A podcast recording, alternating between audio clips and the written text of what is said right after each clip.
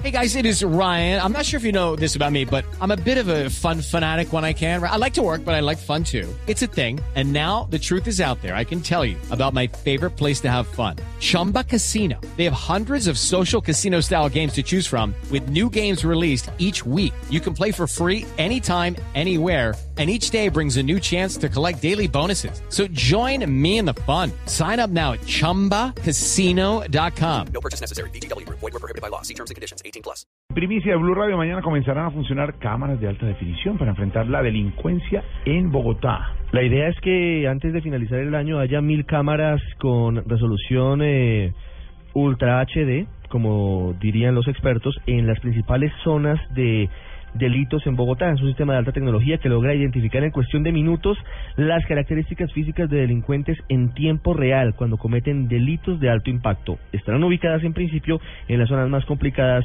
en materia de inseguridad en la capital del país. Daniela Morales. Ricardo, serán 18 las cámaras de ultra alta tecnología que funcionarán en por lo menos cuatro localidades de alto impacto en materia de seguridad en Bogotá.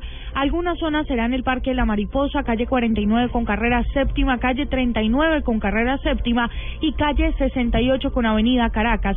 Con estas, las eh, con estas cámaras se busca capturar a los delincuentes en el momento inmediato que van a cometer algún delito. El director del Fondo de Vigilancia y Seguridad, Máximo Noriega, entregó detalles identificar con suma nitidez el rostro de las personas, la placa de los vehículos, tienen un zoom con una capacidad eh, que permite acercamiento, es un sistema PTZ que permite que sea de manera permanente, tiene una que se llama analítica de visto, que permite también grabar eventos que generan alerta, por ejemplo, un contraflujo, eh, eh, un objeto abandonado, una de las ventajas de las cámaras es que con estas eh, eh, pues podrán servir como elemento probatorio para que los delincuentes sean judicializados y no queden en libertad al día siguiente. Su costo aproximado es de 18 mil millones de pesos. Daniela Morales, Blue